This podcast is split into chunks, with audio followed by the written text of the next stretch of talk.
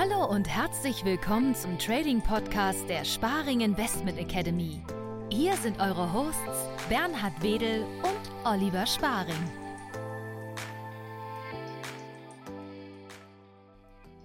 Hallo und herzlich willkommen zur Börsenschule, dem Trading Podcast der Sparing Investment Academy. Hallo Bernie, bist du wieder gesund?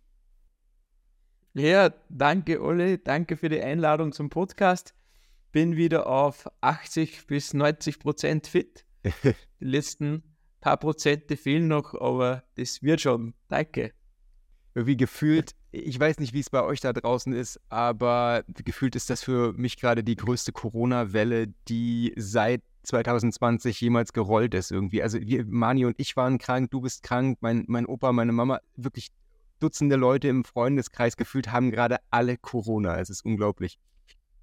Mm, ja, es gibt gerade ziemlich viele, äh, die was da in irgendeiner Art und Weise von der Grippe betroffen sind. Ähm, was auch immer das dann für Grippe ist. Ähm, aber auf alle Fälle hat es mich auch erwischt und zum Glück, zum Glück sind die Kids und die Frau unberührt. Oh ja, sehr gut. Das ist wichtig. Bei mir ist es immer ätzend. Also ich bin eigentlich dann nur so eine Woche krank. Ich habe jetzt schon zum zweiten Mal Corona gehabt, äh, eine Woche krank. So, das ging diesmal, diesmal nicht ganz so sehr gelitten wie beim ersten Mal. Aber so die Zeit danach ist, finde ich, immer echt unangenehm. Okay. Weil man atmet irgendwie schwer und ich, bei mir ist es echt, sobald ich irgendwie zwei Stufen Treppe steige, bin ich sowas von außer Atem und muss erstmal so nach Luft schnappen. So, das, das ist echt super nervig. Aber so langsam gibt es sich auch bei mir wieder. Sehr gut. Bist du da hinten? Sonst alles Entschuldigung, bist, bist, bist, du da hinten künstlerisch tätig geworden oder, oder was hast du gemacht? Ja, ja, also da hinten, ähm, da haben sie meine, meine Kids ein bisschen ausgetobt. Da sieht man noch einen, einen wunderschönen, äh, von Halloween kommt es noch, der, der, der Smiley mit den schwarzen Zähnen sozusagen. Und ja, und sonst ist es ziemlich künstlerisch, der, der Rest. Da, da hättest du ein bisschen so deine neuen Trading-Strategien, da technische Analyse, ein bisschen Trendlinien gemalt. Ja, also das, das, das ist dann eher so in, in, in dem Bereich da drüben, oder? das ist dann da. das sind die neuesten Strategien von, von den schön. großen Hedgefonds. Bernie, äh, Thema für heute. Ich habe in den letzten Tagen viele neue Beratungsgespräche reingekriegt von Interessenten und erstaunlich viele, überdurchschnittlich viele davon haben in ihren Texten geschrieben, dass sie so aus dem CFD und Krypto- oder gar Zertifikatebereich, witzigerweise ganz viel Zertifikate in letzter Zeit, was wir sonst eigentlich ja. gar nicht so hatten. Und dann kam immer die Frage teilweise auf, ob sie unsere Strategien denn dann mit diesen Handelsinstrumenten weiter traden können. Deswegen dachte ich, es wäre mal wieder an der Zeit, mal wieder eine kleine CFD-Zertifikate-Folge zu machen. Das haben wir, da haben wir wirklich lange nicht drüber nee. gesprochen. Und es ist ein wichtiges Thema, denke ich einfach. Und da ein bisschen Aufklärung zu leisten, kann, denke ich, nicht schaden. Wie ist denn deine Meinung so? Was hast du für Zertifikate zu Hause hängen? Ähm, also, ich bin da, ich komme natürlich auch von dieser Ecke, also von der CFD-Ecke. Und vielleicht ganz kurz starten wir auch trotzdem mit den, mit den, mit den Kryptos. Äh, Kryptos ist ein spannendes Thema. Ähm, wie du weißt, es gibt ja auch auf dem Tradefinder eine eigene Krypto-Edition. Und wir haben auch ein paar Kunden, die traden damit. Ich persönlich trade aber Kryptos nicht, weil ähm, es ist einfach ähnlich wie bei den CFDs. Es ist ein nicht regulierter Markt. Für mich sind äh, die, die, die Kryptos dahingehend spannend ähm, von der Technologie her. Also ich finde die Technologie spannend, von der Blockchain, da gibt es einige coole Projekte und das ist für mich wirklich einfach so buy and hold. Äh, ein paar Technologien, die was man glaubt, aber es ist jetzt kein Instrument, das was ich jetzt traden würde, weil, wie gesagt, ich fühle mich in einem regulierten Markt wesentlich wohler und sicherer. Und da kommen wir dann schon zu den CFDs. Lass, lass uns mal einmal kurz so bei, bei, bei Kryptos bleiben. Äh, ich, ich wollte äh? da auch nochmal, ich wollte da auch noch mal, also ich stimme dir, ich stimme dir vollständig zu mit allem, was du gerade gesagt hast. Das ist, äh, viele Leute missverstehen das ein bisschen, denke ich. Äh, wenn sie an der Binance handeln, dann sind sie der Meinung, dass die Binance eine Börse ist.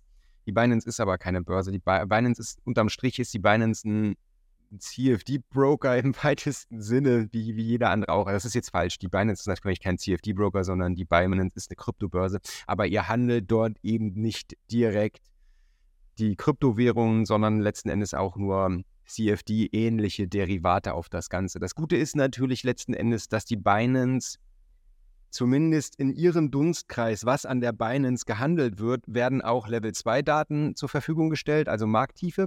Das setzt das Ganze schon mal irgendwo vom CFD-Handel ab und macht das Ganze tauglicher, besser. Wir haben ein Orderbuch, wir haben eine Markttiefe, aber wie du schon sagst, es ist halt trotzdem kein regulierter Markt. Es ist halt keine Börse-Börse, sondern es ist halt einfach nur letzten Endes ein Broker, bei dem ihr handelt. Und dementsprechend bekommt ihr da auch keine standardisierten Preise und ihr bekommt halt auch ja keine regulierten Märkte letzten Endes. Ähm, äh, da gelten äh, halt einfach äh. die Gesetze der Binance. Und das ist ja, es ist jetzt nicht so, dass das völlig uninteressant ist und dass man da nicht auch Geld verdienen kann. Ich habe durchaus einige Kollegen, die Kryptos an der Binance mit ähnlichen Strategien, wie ich selber auch handle, dass das funktioniert auch. Genau. Aber mir geht's wie dir. Also ich fühle mich einfach an wirklich standardisierten, über Jahrzehnte etablierten, regulierten Future-Märkten fühle ich mich einfach wohler und äh. sehe da meinen, meinen größten Vorteil auch als, als privater Trader. Und selbst, äh. glaube ich, wenn ich, wenn ich Bitcoin handeln würde, würde ich im Zweifelsfalle immer auch auf den Bitcoin Future oder auf den, den Ethereum Future zurückgreifen. Weil da weiß ich äh. einfach, da weiß ich einfach, das hat Hand und Fuß und äh, da weiß ich, was ich handle.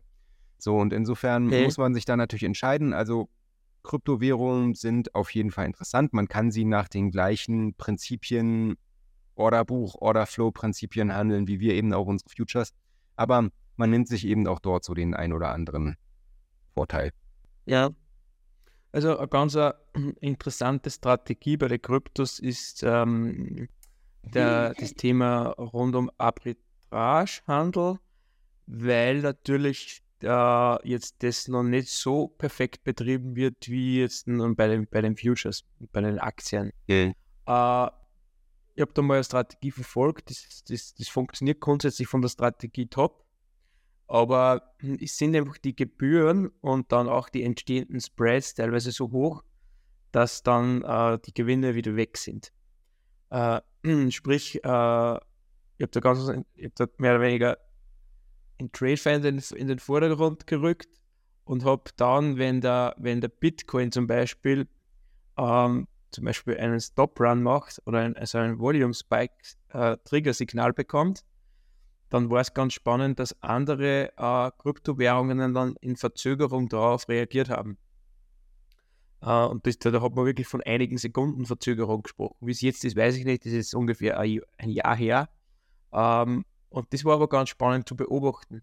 Nur sind die, sind die Sprünge teilweise, teilweise profitabel, aber dann auch wieder, also die Trefferquote ist super, aber mit der Gebührenstruktur und mit dem Spread ist einfach äh, unterm Strich nichts mehr übergeblieben. Und ich habe mich dann auch nicht, nicht mehr näher damit beschäftigt, aber ich glaube, wenn, wenn wo da ähm, von der Strategie her Geld drinnen ist, dann am ehesten, wenn man sich das Thema Arbitrage an, ansieht zwischen einzelnen Kryptowährungen beziehungsweise zwischen den einzelnen Kryptobörsen oder Börsen unter Anführungszeichen. Ja, ist sowieso ein interessanter Bereich, dieser, diese ganze Arbitrage-Geschichte. Es ist, ist zum Beispiel so eine Herangehensweise ans Trading, mit der ich persönlich mich noch gar nicht beschäftigt habe und ich weiß nicht, ob ich es jemals tun werde, ehrlich gesagt. Aber es ist natürlich, ist natürlich ein äh, super spannender Bereich, auch mit dem man sich auch gut beschäftigen kann. Ansonsten bin ich total bei dir. Also Krypto als langfristige Investition, weil Blockchain natürlich einfach eine sehr, sehr zukunftsweisende Technologie ist. Ähm, ich habe auch meine, meine Kryptowährung, die ich halt per Buy and Hold handle. An dieser Stelle sei vielleicht nochmal gesagt, äh, das Ganze wirklich auf, auf 5% Basis, sprich maximal 5% des für Investitionen beiseite gelegten Kapitals sollten in Kryptos gehen, nicht mehr. Es ist immer noch ein absolutes äh, Risikoinvestment, keine, keine solide Geldanlage wie jetzt eine Aktie. Aber ich denke mal, ähm, so Zukunftspotenzial sind wir uns wohl alle einig, hat das Ganze natürlich nach wie vor unglaublich. Äh, äh. Ja, aber siehst auch jetzt gerade ist war ja, glaube ich, über sehr lange Zeit war ja eine, eine, eine Seitwärtsbewegung äh, bis hin Abwärtsbewegung.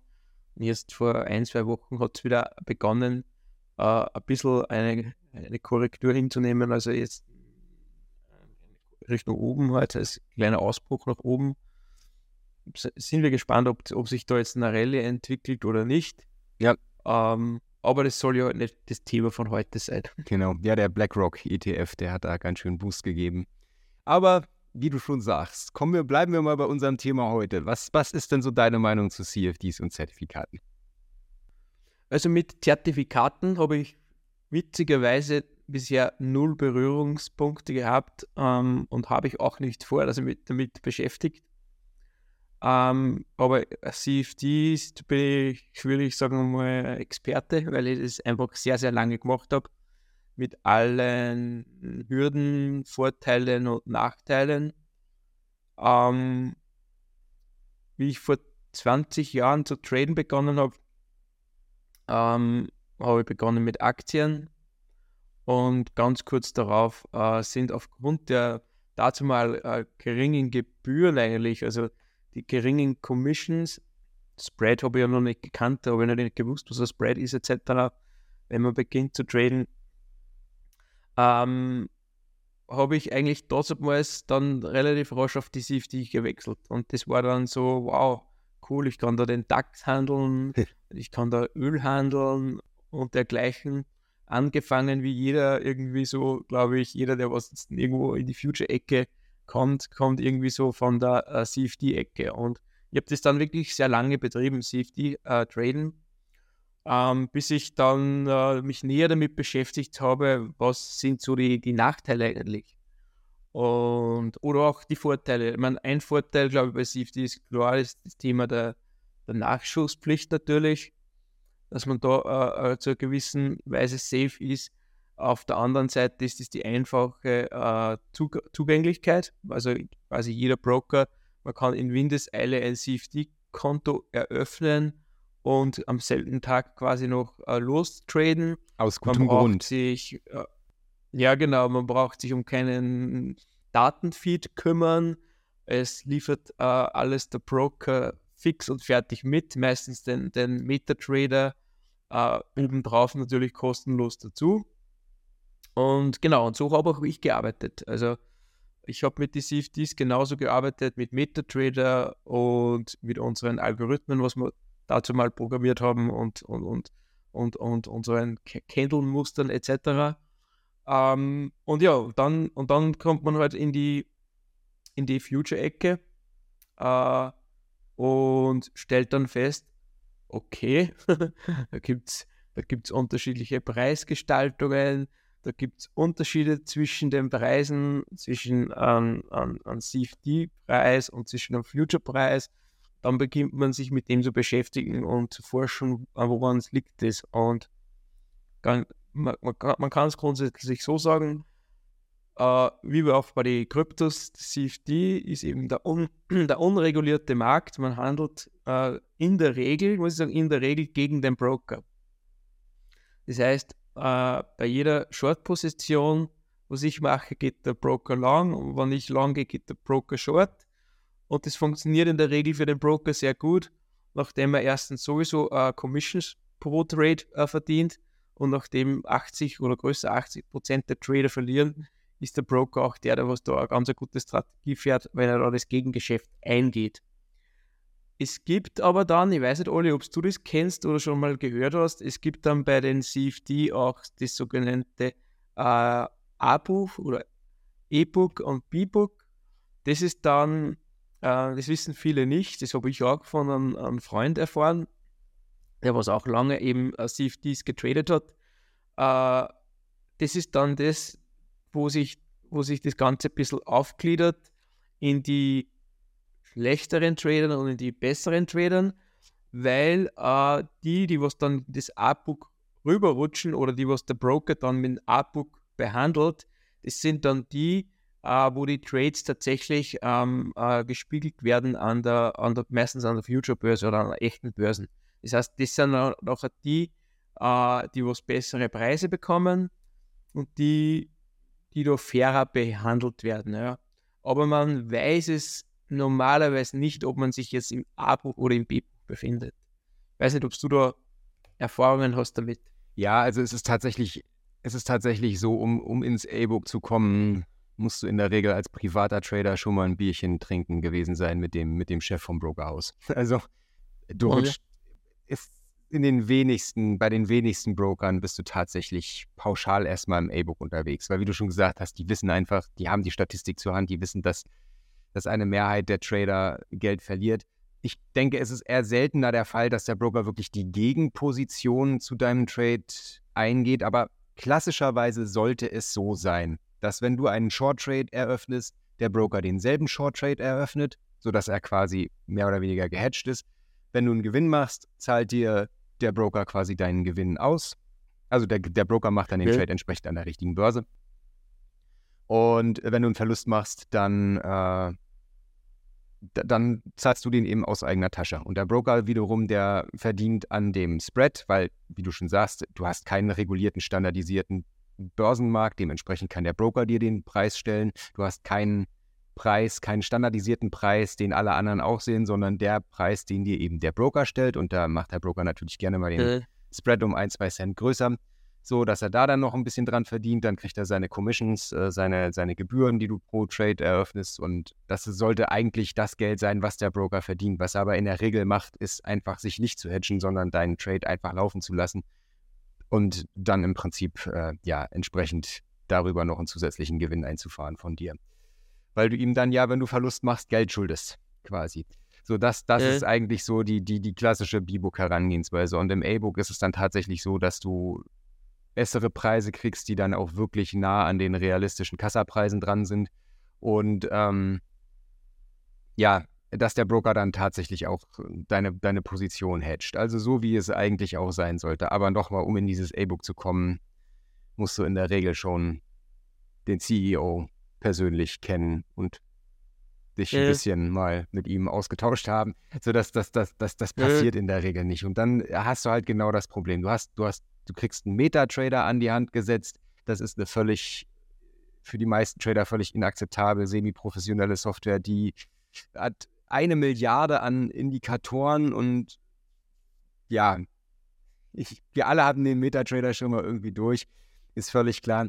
Und du hast halt, du hast halt einen Markt, mit dem du halt hauptsächlich Nachteile hast, äh, der unreguliert ist, der nicht standardisiert ist. Du kriegst, mhm. du gehst im Prinzip letzten Endes eine Kurswette gegen deinen Broker ein. Und das ist, kann niemals zu deinem Vorteil sein. Und dann hat es natürlich unterm Strich genau. auch einen, einen Grund, warum eben professionelle Trader CFDs, ich will nicht sagen, nicht einsetzen, aber eben nur in speziellen Fällen einsetzen, beispielsweise um sich in bestimmten Situationen zu hedgen, können CFDs ganz nützlich sein. Ähm, aber ja, in der Regel jetzt im Daytrading wirst du keinen, so gut wie keinen professionellen Trader sehen, der irgendwie an den CFD-Märkten unterwegs ist. Achtung, was nicht heißen soll. Ihr wisst, ich bin niemals derjenige, der sagt, das funktioniert und das funktioniert nicht. Es gibt da draußen Leute, die sind erfolgreich an den CFD-Märkten, die verdienen da Geld mit.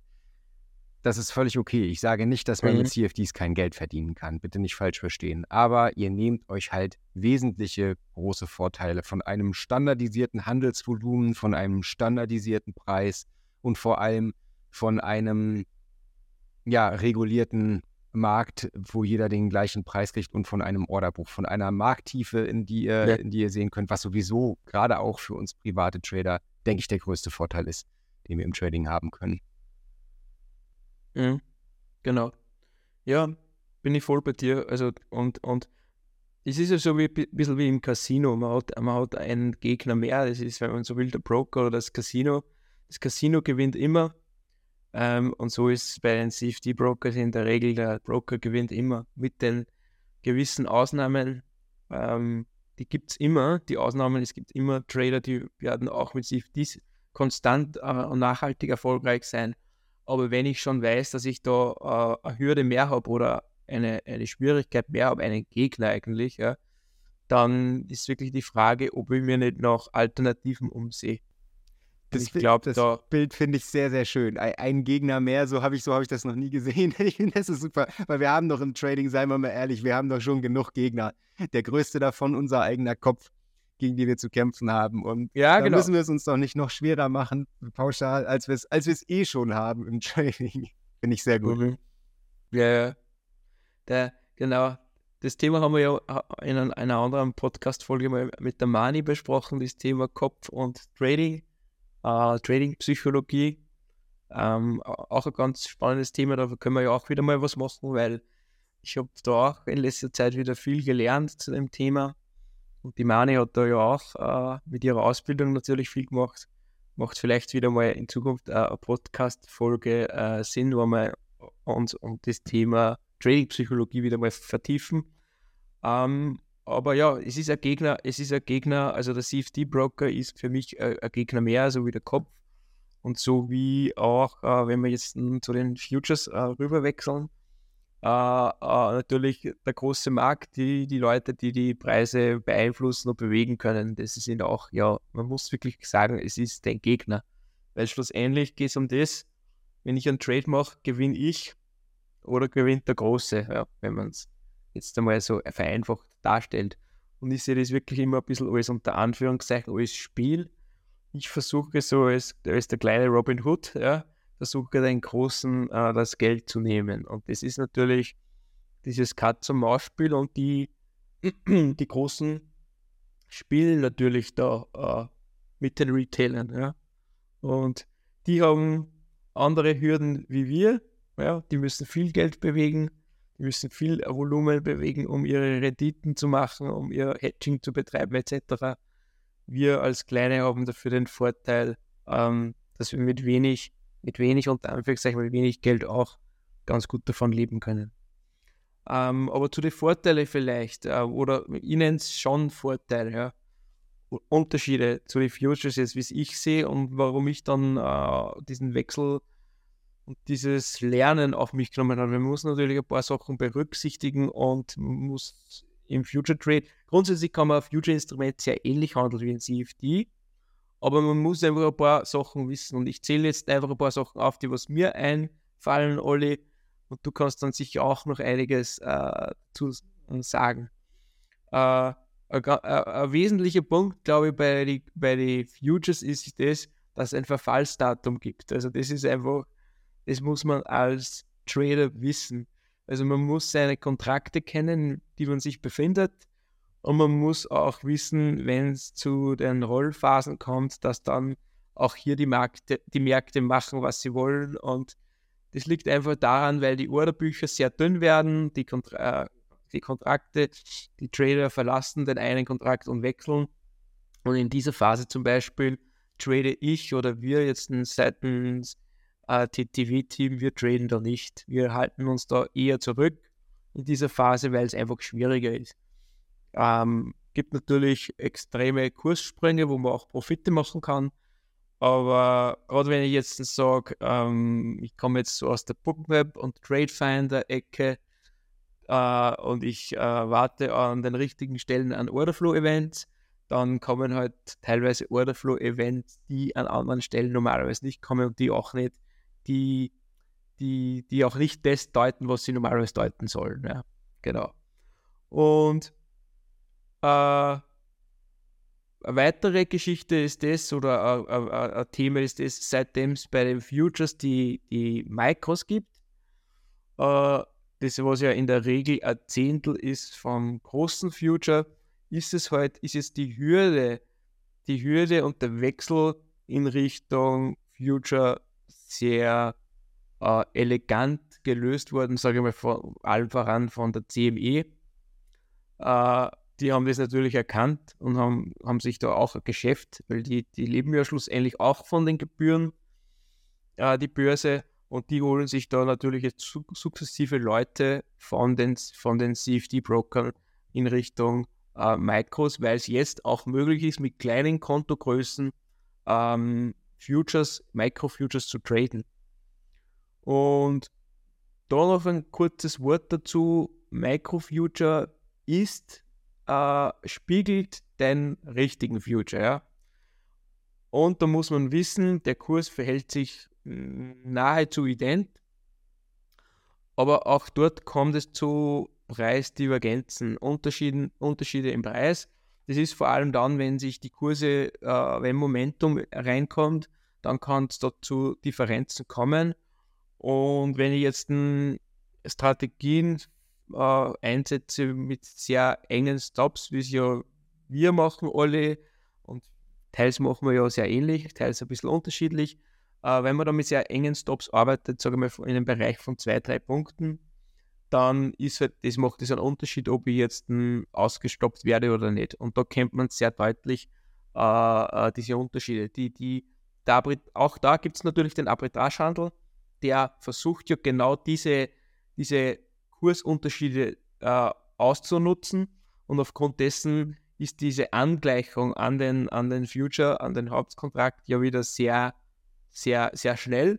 Aber natürlich, wenn ich mir den Stop gesetzt habe, dann stoppt es mich trotzdem aus. Ja. Genau. Das, ist, das sind so meine äh, Erfahrungen jetzt mit, den, mit, die, mit der Future-Ecke oder mit dem Wechsel auch in Richtung ja, äh, absolut. Futures. Und natürlich dann der, der, der regulierte Preis ist, ist natürlich das, was uns für uns das Interessanteste ist. Ich denke, das ist genau das Thema, was du gerade ansprichst. Damals hatten die Leute ja gar keine andere Wahl, wenn sie als private Trader irgendwie an die Börse wollten, als jetzt zu den, zu den, zu den CFDs zu wechseln, weil für die meisten einfach die regulären Futures in ihrer Größe zu groß waren. Äh, und äh. dann hatte man einfach keine andere Wahl irgendwie, als halt mit CFDs anzufangen. Heutzutage sieht das halt ganz, ganz anders aus, dadurch, dass wir eben die Microfutures in den größten Märkten haben. Man kann ES super handeln, man kann CL super handeln, man kann den GC Gold Future super handeln, Silber. Man kann die sämtliche Währungen sind an sich schon von der Tickgröße nicht so groß, haben aber auch alle Microfutures, die großen. Und insofern gibt es da heutzutage eigentlich überhaupt keinen Grund mehr, sich den CFD-Märkten zu. Über, überhaupt, ich glaube, heutzutage es gibt es so äh, drei Typen von Tradern, beziehungsweise drei Wege, die sich so für Anfänger-Trader auftun. Die meisten fangen ja irgendwo an, ihre ersten, sich für Börse zu interessieren, ihre ersten Aktien zu kaufen, damit ihre ersten Erfahrungen zu machen. Hoffentlich gute. Und wenn man dann feststellt, okay, man interessiert sich für die ganze Thematik, man möchte da tiefer einsteigen, man möchte sich mit spekulativen Trading beschäftigen, dann, dann gibt es eigentlich so diese drei Wege. Entweder man hat das große, große Glück, das gilt für die aller, allerwenigsten, dass man sich von Anfang an sagt, okay, ich suche mir direkt eine professionelle Ausbildung und lande dann idealerweise auch gleich bei einem seriösen Anbieter. Und wir alle wissen, wie gering die Chancen sind, dass das passiert. So, mhm. und kommt dann eventuell direkt zu professionellem Aktientrading, Future Trading, Optionstrading, eins von den dreien. So, aber das gilt ja für, das gilt ja für die wenigsten so. Die meisten äh, werden einen der anderen beiden Wege einschlagen und das ist entweder der, dass sie irgendwo auf der, äh, auf der Bande von, von einem Fußballspiel irgendwie äh, Werbung von einem großen grünen Broker mit zwei Hörnern kriegen oder so und da ein Konto aufmachen okay. und dann halt bei CFDs landen, weil das einfach ja, das sind einfach die, die Broker, die die meiste Werbung machen, die sich irgendwo, die, die seht ihr in Flughäfen, die seht ihr, wie gesagt, in, in Sportveranstaltungen, überall habt ihr diese CFD-Broker-Werbung und natürlich ist dann das irgendwo auch das Erste, was man als privater Trader irgendwie kennt und wo man dann ein Konto aufmacht und dann unwissentlich anfängt, da irgendwie CFDs zu traden, ohne vielleicht überhaupt zu wissen, mhm. dass man jetzt gerade gar nicht die richtige Aktie handelt, sondern eben nur ein Derivat da drauf. So, das ist vielen ja gar nicht bewusst. Und dann macht man entweder seine schlechten Erfahrungen damit und wendet der Börse den Rücken zu und sagt, das ist alles Quatsch, das funktioniert alles nicht. Oder man kommt dann irgendwann vielleicht zu dem Punkt, dass man sagt, okay, dann gucke ich mir vielleicht jetzt doch nochmal an, was machen die Profis. Das ist der zweite Weg, so das ist so der, der mittelbeste Weg. Und der dritte Weg ist eigentlich aus meiner Sicht der schlimmste. Das sind nämlich die Kollegen, die über ihre Bank anfangen, das Ganze Thema anzugehen. Und wenn der, wenn der Weg über die Bank führt, okay. dann führt der Weg in der Regel über die benannten Zertifikate. Und da wird es dann wild. CFDs sind immer noch irgendwo Märkte, ja, wo ein Broker dahinter steht, wo man immer noch irgendwo ein Underlying handelt, was, was nachvollziehbar ist. Aber sobald man sich in die Welt der Zertifikate begibt, wird es dann wirklich echt undurchsichtig und auch echt wirklich unseriös. Denn Zertifikate werden wirklich von Banken herausgegeben zu Zertifikaten zähle ich in diesem Fall auch die berühmt-berüchtigten Optionsscheine. Achtung, nicht verwechseln mit Optionen. Optionen sind professionelle Handelsinstrumente, Optionsscheine sind Zertifikate. Großer Unterschied. Ähm, oder man fängt dann an, irgendwelche Knockout, K.O. und was nicht alles Zertifikate. Das, das Problem bei den Zertifikaten ist, dass die Bank die volle Kontrolle darüber hat, was da eigentlich für eine Strategie gehandelt wird. Also und, und, und die, die beschäftigen ganze Abteilungen, die sich, die wirklich nur dafür zuständig sind, sich jeden Tag irgendwelche neuen Zertifikate auszudenken. Äh, das geht dann los, dass du ein Zertifikat hast, was eigentlich ähnlich funktioniert wie ein CFD, dass es einfach nur das, das Underlying widerspiegelt.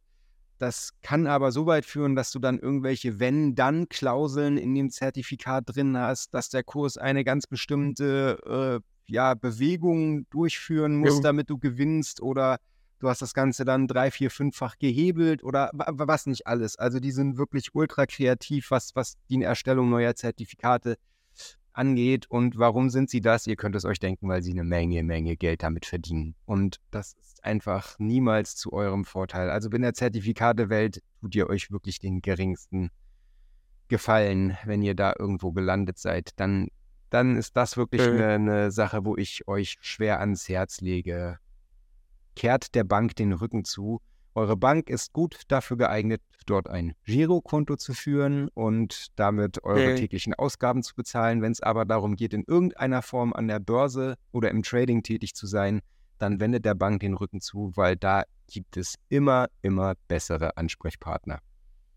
Ja, ja. Hm, voll, genau.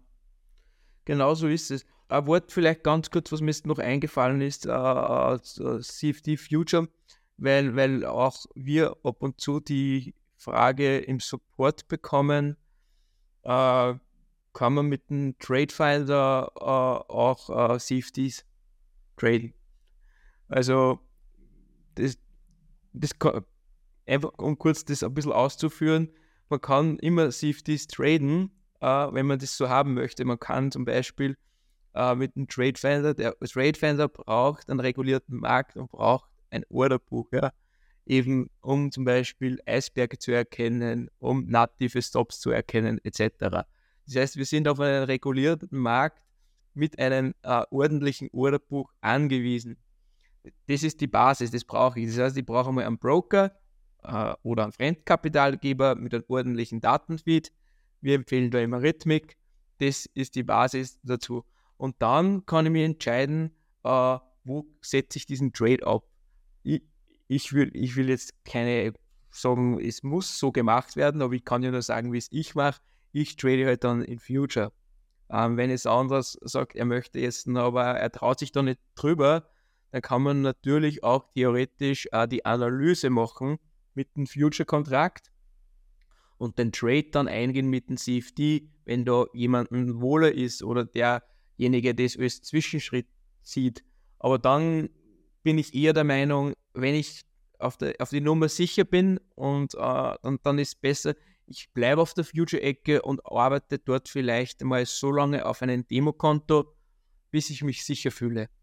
Ähm, weil ja, der Switch, gerade bei den Orderflow-Events, die was wir traden, das ist doch, ja, wir sind da doch in der Mikrostruktur unterwegs und da ist halt dann der Vorteil, dem was man hat, äh, auf Basis vom Orderbuch und den äh, Orderflow-Events, die der Trade Finder generiert, sind halt dann schnell auch wieder in Luft aufgelöst, wenn man dann da den Switch macht auf andere Instrumente. Das kann man da zu, dem, zu der CFD-Future-Ecke noch äh, erwähnen. Absolut. Also Analyse in den Future-Märkten, in den regulierten Märkten und wer sich dann letzten Endes damit wohler fühlt, klar, der kann dann den Trade am Ende in den CFDs umsetzen. Absolut. Bernie, ich danke dir auf jeden Fall für deine Zeit. Ich hoffe, wir konnten da heute nochmal ein bisschen Licht ins Dunkel der Welt der CFDs und Zertifikate bringen. Ich hoffe, wir konnten eventuell den einen oder anderen von euch vielleicht auch davon überzeugen, sich mal Futures oder Aktien oder Optionen anzuschauen, also sprich regulierte Märkte. Ihr habt auf jeden Fall einen großen Vorteil mit diesen Märkten. Aber es ist, denke ich, trotzdem ein sehr, sehr wichtiges Thema, über das man immer mal wieder sprechen muss, weil ich sehe ja, wir sehen ja selber in, in unserem Alltag, wie viele Leute dann doch irgendwo vom CFD oder gar Zertifikate handeln kommen und dann vielleicht gar nicht so richtig wissen, welchen Vorteil sie sich damit eigentlich nehmen. Insofern, schön, dass wir nochmal drüber gesprochen haben, Bernie. Nochmal vielen Dank für deine Zeit. Und euch allen da draußen wünschen wir noch einen wunderschönen Tag, eine erfolgreiche Handelswoche und wir sehen uns dann in der nächsten Woche wieder. Macht's gut. Ciao. Danke für die Einladung, Olli. Macht es gut und ciao. Vielen Dank fürs Zuhören. Für weitere Informationen oder aus reiner Neugierde besuch uns auf www.sparing-academy.de. Wir haben einen kostenlosen Börsencrashkurs.